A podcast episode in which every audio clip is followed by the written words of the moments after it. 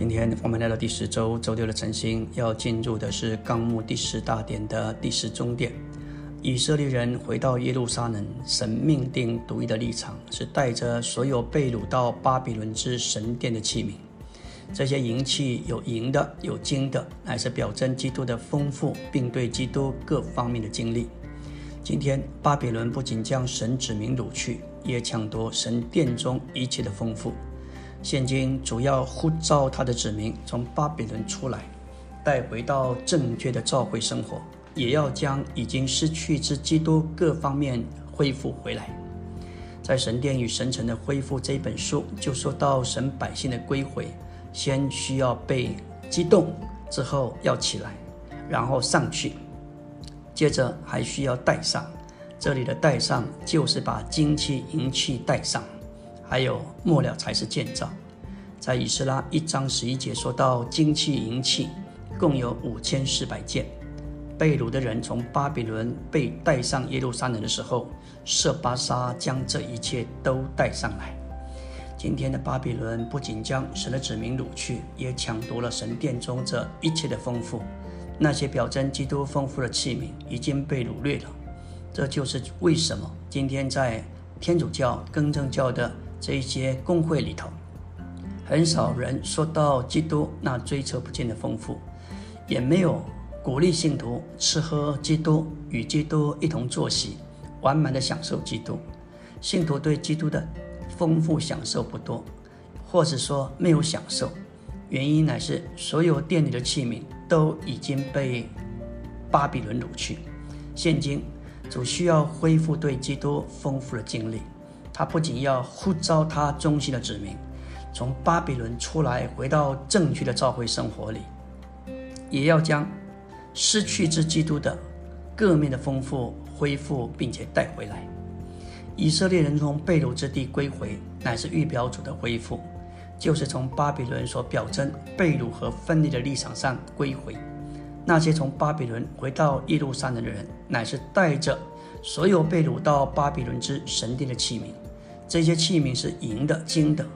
巴比伦王把所有的器皿，从圣殿里的器皿都带到，本来是属于神的殿，却带到巴比伦，放在他的偶像的殿里头。这实在是一件混杂而且罪恶的事情。我们必须恢复归回，我们必须把这些成千的器皿带回到耶路撒冷，为了神的家。这些器皿是银的、金的，银表征基督的救赎，金表征神的性情，这说出基督的丰富，并对基督各方面的经历。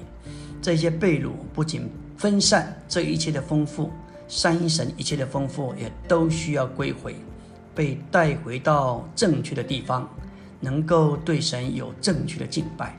看看今天，有些亲爱的基督徒。对基督的确有真实的经历，但是他们却是留在巴比伦。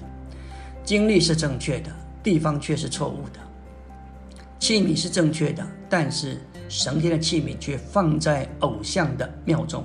因此，所有的器皿，包含金器、银器，都必须被带到耶路撒冷，来到正确的立场，才能够为着这个神的殿的建造有。益处。我们说到第五终点，教会的恢复，也是由耶路撒冷重建神的殿，就是神的家，以及重建耶路撒冷城所预表。圣殿乃是神同在的地方，需要受到保护，而城墙对殿乃是一个保护和防御。